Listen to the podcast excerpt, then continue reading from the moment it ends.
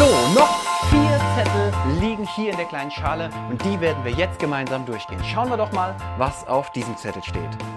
Was für eine Mama, was für ein Papa möchte ich sein?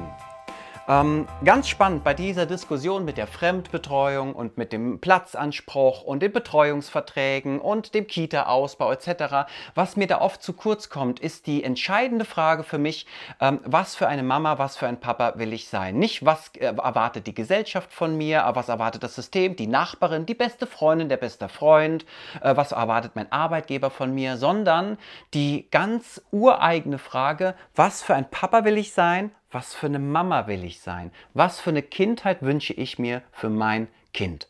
Fangen wir doch mal an hier mit Julia. Gibt es da was zu, gibt es einen Gedanken, den du dazu hast? Ich glaube, das ist ein ganz wichtiger Gedanke. Ich glaube, das muss jeder ganz, ganz früh für sich entscheiden, äh, wenn er an Kinder denkt oder wenn die Kinder am Anfang auch da sind. Ähm, denn äh, das wird man sonst mit sich tragen. Wenn man irgendwann merkt, ich war nicht die Mama oder nicht der Papa, der ich so gern gewesen wäre, wird man das mit sich tragen. Und die Kinder sind so schnell groß, wir haben kurz auch drüber gesprochen vorhin, es geht so schnell, es ist ein Wimpernschlag und dann stehen sie da und dann gehen sie in die Schule und dann ist so diese intensive Bindungszeit, die am Anfang eben nur mal geschieht, die ist dann weg. Klar, es geht noch weiter. Ja, die werden groß. Ja, da gibt es dann anderes. Aber ich glaube, ähm, dass man sich als, als Mama immer daran erinnert, an das kleine Kind, was man so hatte. Und äh, du wirst immer so eine besondere Beziehung zu diesem Bild von diesem kleinen Kind haben, glaube ich, auch wenn die Kinder groß sind. Und es ist ganz wichtig, dass Eltern sich im Reinen sind mit dem, wie sie Mama und Papa sind. Das ist unabhängig davon, ähm, wer sagt was du bist nicht richtig oder falsch, du musst es für dich wissen und du musst es mit einem guten Gefühl mit dir tragen. Und ähm, wenn du das weißt, was du tun möchtest, ob du dein Kind jetzt weggibst, weil du arbeiten gehen möchtest oder ob du es lang zu Hause lassen möchtest,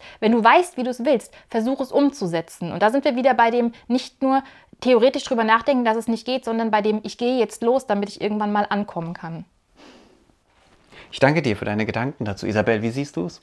Die Julia hat gerade was gesagt, das hat mich erinnert an eine ähm, ältere Frau, mit der ich mal gesprochen habe, die hat gesagt, ähm, der ihr Sohn war im, im Ausland für ein Jahr, Australien oder so, und dann ähm, hat sie gesagt, wissen Sie, ich finde das, ähm, ich vermisse ihn gar nicht so schlimm, so wie er jetzt gegangen ist. Ich vermisse das einjährige Kind, was auf mich zugerannt ist und Mama gerufen hat. Und ähm, das fand ich total berührend, diese Aussage. Also ich möchte eine Mama sein, die eine sichere Basis ist für ihre Kinder. Ich möchte, dass meine Kinder immer wissen, dass ich da bin und dass sie mit allem zu mir kommen können. Das ist eigentlich das größte Ziel, ja. Danke dir dafür. Claudia, was sind deine Gedanken dazu? Ähm, was ist denn die Voraussetzung, ähm, dass ich äh, weiß, welche Mama ich sein will und welcher Papa ich sein will? Ja? Also ich muss ja ähm, erstmal auch wissen, was Kinder brauchen, was für Kinder äh, wichtig ist, um mich dann dazu verhalten zu können. Und ich glaube, da fehlt es heute oft schon ähm, dran, dass äh, da auch gewisse Hilflosigkeit manchmal da ist. Und da würde ich mir jetzt auch wieder ähm, auch wünschen, dass es völlig selbstverständlich ist, ähm, Elternkurse zu besuchen. Und nicht nur so nach dem Motto, oh Mist, ich krieg's äh, selbst nicht hin jetzt, ähm, und ich bin jetzt die, die einen Elternkurs braucht. Nein, das sollte was ganz äh, Selbstverständliches sein.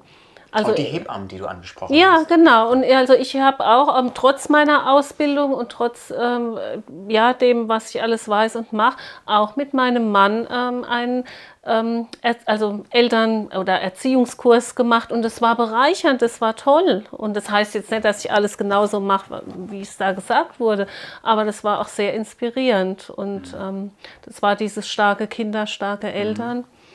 Ja. Ich glaube auch, dass es ganz wichtig ist, dass wir uns mit dem Thema vorzeitig auseinandersetzen und äh, überlegen, was fehlt uns vielleicht an Wissen, womit wollen wir uns beschäftigen. Nicht, dass wir alles so tun müssen, wie uns die Forschung das so sagt oder irgendwelche Erzieher, Erzieherinnen, Pädagogen, Lehrer, wer auch immer, sondern dass wir uns in erster Linie mal ganz offen zeigen für die, ähm, ja, für, den, für, die, für das Wissen, das wir nutzen können um herauszufinden, wie will ich als Mama und als Papa sein. Und ansonsten schließe ich mich hier an. Ähm, wir haben nur dieses eine Leben. Und dieses Leben ist ziemlich schnell vorbei, vor allen Dingen, wenn wir Kinder haben. Dann rast die Zeit und sie ist weg. Und diese einen Momente, an dem, denen wir angelacht werden, ein Blümchen von unseren Kindern bekommen, diese einen magischen Momente, die sind unwiderruflich, die kommen nie mehr wieder. Und entweder haben wir sie mit unseren Kindern erlebt oder wir haben sie nicht erlebt. Und auch ich bin ganz stark und immer selbstkritisch mit mir im Austauschen über überlege, okay, wie viel Zeit verbringe ich mit meinen Kindern? Wie intensiv ist die Zeit? Und was für ein Papa wollte ich denn schon immer sein? Bin ich auch der Papa, der ich mir in meinem idealen Konstrukt dort oben immer vorgestellt habe? Und das gebe ich an euch da draußen weiter, dass wir uns gemeinsam auch auf philosophischer Ebene nochmal zusammentun und einfach überlegen, okay, ähm, wie will ich, dass mein Kind sich an mich erinnert? Wie will ich mich selbst an meine Zeit erinnern, in die ich investiert habe in mein Kind? An was für ein Vorbild will ich sein? Wie präsent will ich sein? Was will ich hinterlassen? Das ist eine ganz magische Frage. Wollen wir den nächsten Zettel ziehen? Okay. Schauen wir doch mal, was steht drauf? Es ist für die soziale und emotionale Entwicklung eines Kindes gut, wenn es so früh wie möglich in die Betreuung geht. Ah ja, ich, glaub mir, ich glaube, das haben die meisten schon mal gehört, vor allen Dingen die, die Eltern sind, dass es ganz oft ähm, der, der Grund kommt so, ja, schick doch dein Kind in die Krippe, am besten so früh wie möglich, weil das ist gut für die emotional-soziale äh, Entwicklung des Kindes. Das ist das Argument dafür. Was dahinter steckt, können wir jetzt viel diskutieren, aber hören wir mal, was ihr dazu sagt. Fangen wir mit Claudia an. Also ganz kurz und knapp, das widerspricht jeglicher wissenschaftlicher Erkenntnis. Punkt.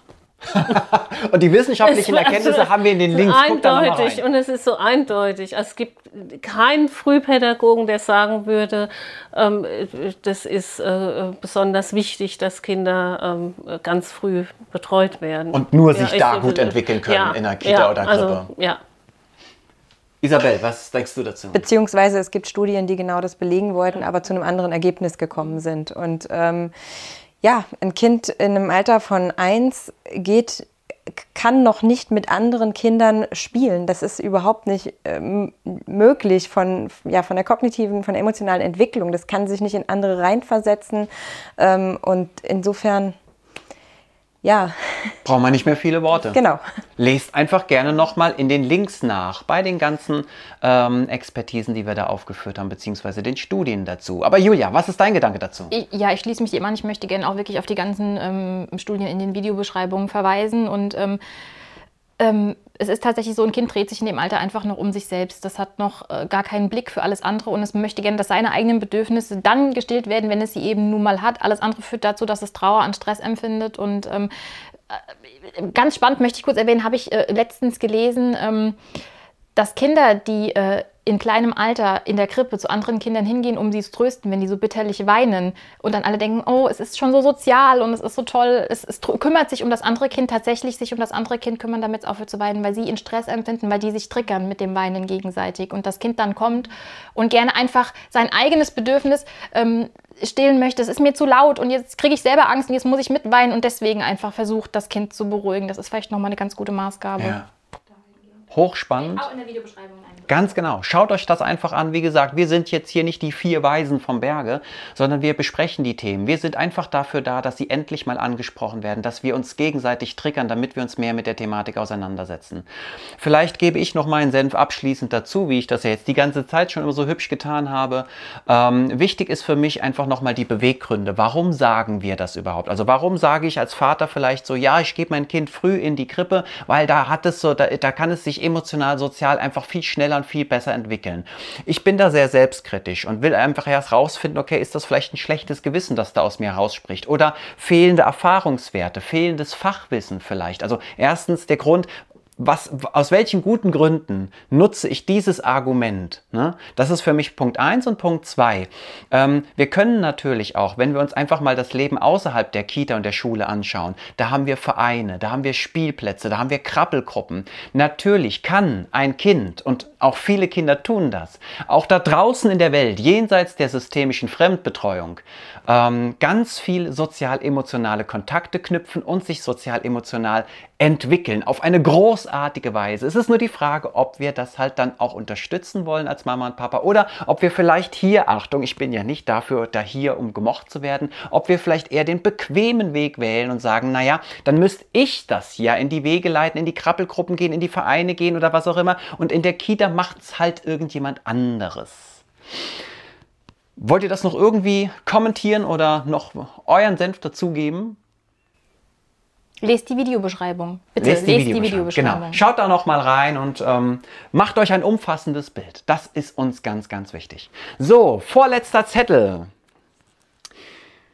Wie lange darf ein Kind in der Krippe weinen, bis wir die Eltern anrufen? Jetzt könnte man meinen, so, äh, was ist denn das für eine Frage? Naja, also ganz ehrlich, 18 Jahre Berufserfahrung. Ich habe hier jemanden sitzen, der hat noch mehr Berufserfahrung. Wie viel nochmal? Über 30. Über 30 Jahre. Ich habe es in meinen 18 Jahren schon sehr, sehr oft erlebt. Sehr, sehr, sehr, sehr, sehr, sehr, sehr, sehr oft, dass Kinder sehr, sehr, sehr, sehr, sehr lange weinen. Manchmal eine halbe Stunde, manchmal eine Stunde. Und warum das so ist, können wir hier jetzt nochmal erfragen. Ähm, wir haben es aber auch schon fast bei der ersten Frage oder bei den ersten zwei haben wir mal kurz darüber gesprochen, wie das ist, kranke Kinder abzuholen zu lassen. Warum tun wir das nicht? Vielleicht Gibt es da Ähnlichkeiten zu dem? Warum intervenieren wir nicht viel früher, wenn Kinder lange weinen? Also, wann, wie lange sollte ein Kind weinen dürfen? Wie stehst du dazu? Ähm, also, wir haben ja Kinder ab zwei und ähm, auch das ist, äh, da gibt es jetzt äh, fachlich eben dieses Berliner Eingewöhnungsmodell und da ist es auch klar definiert, wenn das Kind sich nicht von der Erzieherin beruhigen lässt, ist dieser Eingewöhnungsprozess äh, nicht abgeschlossen. Also Kinder weinen auch. Das ist natürlich, äh, das ist ja völlig normal. Die weinen auch in der Familie.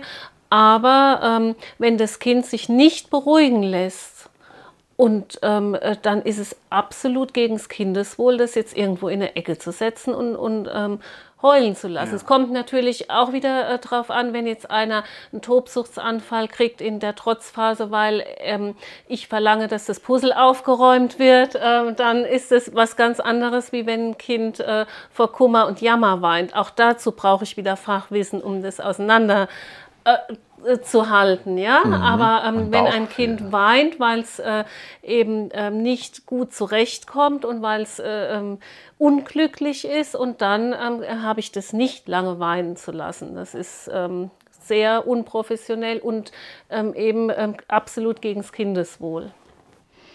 Ich danke dir für deine Gedanken dazu. Wie siehst du es, Julia? Äh, sehe ich genauso. Ähm, es ist wichtig, dass das Kind einfach auch dort, wo es ist, Geborgenheit empfindet. Auch wenn da Schmerz ist. Na klar, und kleine Kinder haben immer Schmerz. Und selbst wenn mal jemand kommt und das Spielzeug wegnimmt, ja, das ist ganz genau. normal einfach, ja. Ähm, aber das muss dann reguliert werden. Und das Kind muss einfach sich wieder fangen können. Und was ich gerne nochmal sagen möchte, Kinder, die in der Kita sind oder in der Krippe sind und leiden, die weinen nicht immer. Obacht auch bei den ganz stillen Kindern, die sich mm. zurückziehen, die einfach gar nichts mehr machen oder einfach konform alles mittragen. Ja. Denn das ist genauso schlimm. Die leiden dann nach innen. Und das ist so das, wo oft gesagt wird, oh, es ist so wohlerzogen und es macht so gut mit und es ist so unproblematisch und, und es fühlt sich so wohl. Ohne Probleme konnten wir das Kind eingewöhnen. Obacht. Bitte, diese Kinder leiden auch. Kleine Kinder in dem Alter, die lachen, die krabbeln irgendwo rauf, die räumen Sachen aus, die bewegen sich in ihrem Raum, suchen dann wieder Nähe und dann gehen die aber wieder los, die Welt entdecken. Wenn die nur irgendwo rumsitzen, nichts sagen, nichts tun, bitte Obacht. Das ist genauso wenig gut wie Kinder, die stundenlang weinen. Ein Riesending, das du da gerade aufgemacht hast für mich. Vielleicht sage ich gleich auch noch mal was dazu. Aber bevor ich dran bin, noch mal Isabel. Ja, ich würde noch eins draufsetzen. Es ist sogar schlechter. Das ist ja auch nachgewiesen. Also, dass, es, äh, dass gerade die Kinder, die ganz ruhig sind, ganz angepasst, sogar einen messbar noch höheren Stresspegel haben als die Kinder, die weinen. Und ich äh, sage auch immer, also wenn es mir nicht gut geht, dann weine ich auch. Und dann ist das für mich auch ein Ventil. Und ich ähm, ja, denke, das ist auch ein gutes Zeichen. Das sagen wir auch bei Kindern, wenn die von der Familie getrennt werden, im äh, Pflegekinderbereich zum Beispiel, ist es eigentlich wichtig, dass die weinen und dass die nicht still sind. Das ist eigentlich ein Zeichen von Deprivation, ne? wenn sie gar ja. nichts mehr machen. Ja, ja genau.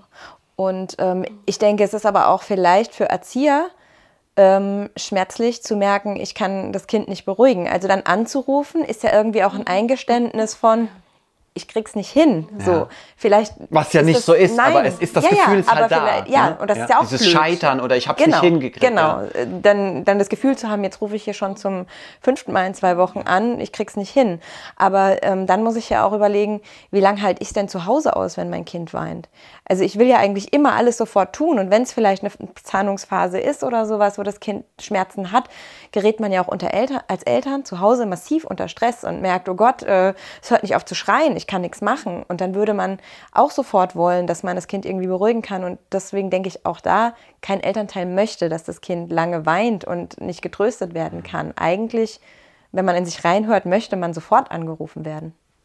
Ja, das Weinen, das Thema Weinen ist ein Riesenthema, ein ganz wichtiges und spannendes Thema, dem wir manchmal auch zu wenig Aufmerksamkeit widmen. Denn ein Kind, das in der Krippe zum Beispiel weint, ist ja nur eins von vielleicht mehreren Kindern, die gleichzeitig weinen könnten und gleichzeitig am besten alle auf den Arm wollen oder diese, diesen Kontakt, diesen innigen körperlichen Kontakt brauchen, um Geborgenheit, um Verbindung auch zu erleben, um sich wieder entspannen zu können. Aber kann ich das, wenn ich nur zwei Arme habe und die andere Kollegin am besten noch beim Wickeln ist?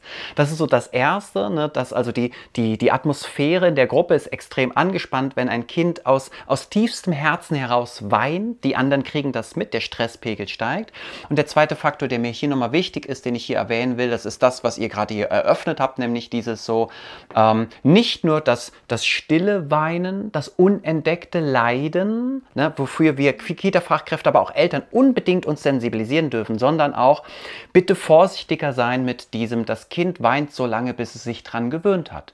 Das ist für mich ein ganz schmerzhaftes Thema, weil ich immer wieder auch Eltern kennenlerne, die ihre Kinder am besten schon nach sechs, sieben Monaten in das kleine oder dunkle Zimmerchen legen, damit das Kind schlafen lernt. Und dann wird das Kind dorthin gelegt und dann wird das Licht ausgemacht und dann kommt noch eine Spiel und das Kind fängt an zu weinen und die Eltern lassen es weinen, weil es muss ja so lange weinen, bis es sich ausgeweint hat, damit es sich gewöhnt hat. Und das ist ein Trugschluss und ich glaube, das wissen wir Vollblutpädagoginnen und Ginnen ähm, aus tiefstem Herzen, dass das niemals passieren darf. Wir dürfen Kinder nicht brechen. Ähm, wir dürfen ihnen nicht etwas zumuten, was sie selbst nicht verarbeiten können, weil wir der Meinung sind, dass das bedeutet, das Kind hat sich dran gewöhnt. Ähm, irgendwann tut es nichts mehr, aber nicht mehr aus Gewöhnung, sondern einfach, weil es weiß, es hat keine Hilfe zu erwarten, da ist kein Schutz, da ist niemand mehr. Und das könnte ich als Pädagoge, das könnten wir niemals aushalten. Der letzte Zettel wartet auf uns. Seid ihr bereit? Okay. So, was steht drauf? Das ist ein spannender Abschluss zu dem Thema. Was sagst du zu dem Begriff Fremdbetreuung? Es gibt ja ganz viele Leute, die sagen so, ach, das ist kein schöner Begriff. Wir die sind ja gar nicht fremd, die Erzieherinnen und die Erzieher. Und ähm, wir, wir sollten lieber das anders nennen. Es geht auch ganz oft um den Beruf der Erzieherin, der Erzieher, des Erziehers. Sollten wir den umbenennen, weil da Leute sind, die sagen, ja, das ist nicht in Ordnung ich werde jetzt mal nicht zu viel dazu sagen, sondern wir fangen jetzt einfach mal nochmal bei Claudia an. Wie siehst du den Begriff der Fremdbetreuung? Würdest du den ändern? Findest du den passend? Wie denkst du darüber? Ähm, zunächst ist er korrekt. Also für das Kind ist es eine völlig neue Welt, die dann hoffentlich nach einer guten Eingewöhnung nicht mehr fremd ist. Dann ähm, kann man auch sagen, ähm, die Kita ist ist ähm, eine Partnerorganisation von Familie oder das ist äh, ein guter Ort, um da zu sein. Aber zunächst ähm, ist es eine völlig neue ähm, Welt für ein Kind. Das machen sich Eltern oft auch ähm, nicht so bewusst. Ja? Also das ist, ähm, glaube ich, für manche Kinder ähnlich, wie wenn ich jetzt in eine völlig fremde Kultur in Urlaub fahre. Es sieht Schönes anders Beispiel. aus, es riecht anders. Äh, die Leute sprechen vielleicht auch anders, als ich es gewohnt bin. Also das ist eine hohe Leistung ähm, für ein kleines Kind oder äh, auch, auch für ein Kind ab drei Jahre. Es ist eine hohe Leistung, sich in so ein System ähm, einzugewöhnen und da auch zurechtzufinden und dann auch daheim zu fühlen. Das ist möglich, aber es ist eine hohe Leistung. Mhm. Danke dir. Isabel, wie siehst du es? Fremd ist alles, was neu ist. Also fremd ist alles, was von den primären Bindungspersonen im Prinzip dann erstmal abweicht. Deswegen finde ich den Begriff auch korrekt und ähm, ich finde es auch spannend, zum Beispiel vor dem Hintergrund, ähm, ich habe ein Kind, das ist vor der Corona-Pandemie geboren und ich habe ein Kind, das ist in der Corona-Pandemie geboren. Und ähm, mit meiner Großen war ich im ersten Lebensjahr ganz viel, bei den Großeltern zum Beispiel auch und bei äh, gewissen Freunden. Und die hatte mit einem Jahr einen Bezug zu diesen Personen auf jeden Fall. Also da war, da ist ganz viel passiert, wenn wir die getroffen haben. Und bei meinem Sohn war das ganz anders. Und ähm, der hat sich, hat viel länger gebraucht jetzt auch. Ähm, sind natürlich auch unterschiedliche Kinder, aber trotzdem denke ich, dass das eine Rolle spielt, dass er, dass ihm viele Sachen noch fremd waren, die meine Tochter in dem Alter schon kannte. Und auch da merkt man, dass das dann eben Zeit braucht und dass das äh, teilweise auch Schmerz hervorruft. So und ähm, ja, einfach nochmal als Gedanke mhm. dazu. Danke dir dafür. Julia. Ich finde den Begriff auch treffend, weil es ja eben tatsächlich so ist. Das ist jemand, den kennt man nicht und das ist halt jemand Fremdes. Ähm, auch nochmal unter dem Augenmerk betrachtet, dass wir viel Personalfluktuation haben. Das bedeutet, nach der Eingewöhnungsphase kommen die Kinder immer noch mit fremden Personen in Berührung, weil vielleicht einfach alle halbe Jahr, und es ist manchmal in Extremfällen so, die Kräfte in der Krippengruppe wechseln oder ähm, Vertretungskräfte kommen, weil eben jemand im Urlaub ist und der andere ist dann nun mal krank. Die Kinder sind immer konfrontiert mit fremden Personen und wenn man so klein ist, kann man das einfach auch noch nicht so gut verarbeiten. Kinder, die jetzt nun mal so drei, dreieinhalb schon sind, die haben da einen ganz anderen Blick drauf. Die sind auch in sich schon so sicher, dass sie wissen, okay, kann ich jetzt umgehen, ja? Ich weiß auch, der andere kommt wieder oder meine Mama kommt wieder. Kinder, die kleiner sind, können das noch nicht so besonders gut. Ähm, und ähm, das ist, das ist Entschuldigung, Knoten in der Zunge, da ist das nochmal eine größere Herausforderung. Ähm, aber trotzdem kann das natürlich einfach auch was Tolles bieten. Also unsere Kinder kamen mit drei in die Kita, die lieben die Kita, die sind jeden Tag gerne hingegangen, die lieben ihre Erzieher, für die ist das eine ganz tolle Geschichte. Und ich glaube, das hat auch noch was mal damit zu tun, dass sie einfach verstehen, ich bin dort und die mag ich und die gehen auch nicht weg. Bei uns ist wenig Personalfluktuation und ähm, die Mama kommt wieder. Und Kinder, die drei sind, wissen das. Kinder, die kleiner als drei sind, für die ist das eine große Herausforderung, weil die lernen das erst im Laufe ihrer Entwicklung. Am Anfang wissen mhm. die das noch nicht. Danke dir. So, liebe Heldinnen und Helden da draußen, das ist das Ende. Tatsächlich. Und wer weiß, vielleicht werden wir schon bald eine neue Serie zu einem neuen, ganz wichtigen, spannenden Thema machen. An dieser Stelle möchte ich mich von Herzen zuallererst bei meinen Gästen bedanken. Vielen Dank, dass ihr da wart. Vielen Dank für euren Mut, für eure Leidenschaft, für, euren für eure Magie, den Zauber, dafür, dass ihr mit mir in den Austausch gegangen seid. Das weiß ich sehr zu schätzen und ich bin sehr, sehr dankbar dafür, dass ihr gemeinsam mit mir diesen Abenteuerspaziergang durch dieses wichtige äh, Thema gemacht habt. Vielen Dank dafür. Ich würde euch an der Stelle jetzt gerne noch einmal zu Wort kommen lassen. Das ist eure Kamera und vielleicht habt ihr noch eine ein wichtiges Statement, eine Nachricht für die Menschen da draußen. Claudia, magst du anfangen? Ja, ich möchte mit einem politischen Statement anfangen. Wir müssen als Gesellschaft über ähm, Familie, Kindererziehung und Kinderbetreuung reden. Wir müssen ehrlich darüber reden. Und ähm, das Tolle ist, wir haben ja alle Möglichkeiten, es ähm, gut, besser oder optimal zu gestalten. Danke dir dafür. Isabel, hast du auch noch was? Ich wünsche mir, dass wir dahin kommen, zu, nicht mehr zu sagen, es ist nur normal, das Kind mit eins in eine Fremdbetreuung zu geben oder das, das ist jetzt der neue Weg, das ist das Normal, sondern dass es einfach viele verschiedene Modelle gibt, dass man äh, gegenseitig auch offen ist, äh, darüber zu sprechen und dass man ähm, ja das auch hört und äh, was, was wir heute besprochen haben, dass man, dass man einfach nochmal nachschaut, wo sind die Risiken und Nebenwirkungen und äh, gibt es vielleicht auch andere Wege, wie ich das umsetzen kann, die Kinderbetreuung. Ich danke dir dafür. Julia, ja, liebe Mamas, liebe Papas, liebe Erziehungsberechtigte und liebe Elternteile, ähm, bitte schaut doch rein, schaut doch in die ganzen Anhänge rein, die wir äh, angehängt haben. Bitte fühlt in euch rein, bitte schaut euch eure Kinder an und versucht euch in eure Kinder hineinzuversetzen. Ihr seid die ersten großen Lieben eurer Kinder, die brauchen euch. Ihr seid die Kapitäne auf dem kleinen Schiff, auf dem die Kinder schippern. Es ist ganz wichtig, dass ihr das Gefühl habt, dass ihr euch wohlfühlt und dass auch eure Kinder sich wohlfühlen. Ähm, und äh, seid sensibel dafür, was braucht euer Kind, denn die Kleinkindzeit, die geht so furchtbar schnell vorbei und und ähm, ja, bitte schaut genau hin.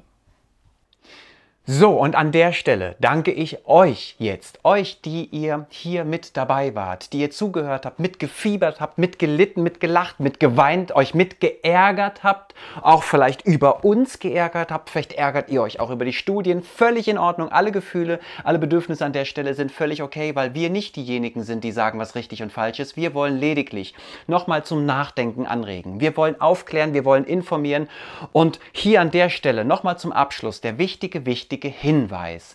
Bitte lasst uns in den aufrichtigen Austausch gehen. Lasst uns wertschätzend und respektvoll miteinander den Dialog suchen. Lasst uns nicht nach den Schuldigen suchen. Lasst uns nicht jetzt überlegen, wer ist der Böse in dem Spiel, wer ist der Gute. Denn die gibt es gar nicht. Es gibt nur Menschen, die im Dialog, Menschen, die im Austausch sind. Und ähm, beteiligt euch an diesem Austausch, indem ihr unten in die Kommentare alles reinschreibt, was in euch lebendig ist und das immer in einem wertschätzenden, respektvollen Ton, damit wir alle was voneinander lernen können. Ich danke euch von Herzen dafür, dass ihr mit uns diese Reise gegangen seid und wünsche euch da draußen ein ganz, ganz wunderbares Leben. Lasst es krachen und vollbringt gemeinsam mit uns Heldentaten, damit die Welt, die wir uns wünschen, zu der Welt wird, die wir uns wünschen. Bis dahin, macht's gut. Ciao, ciao.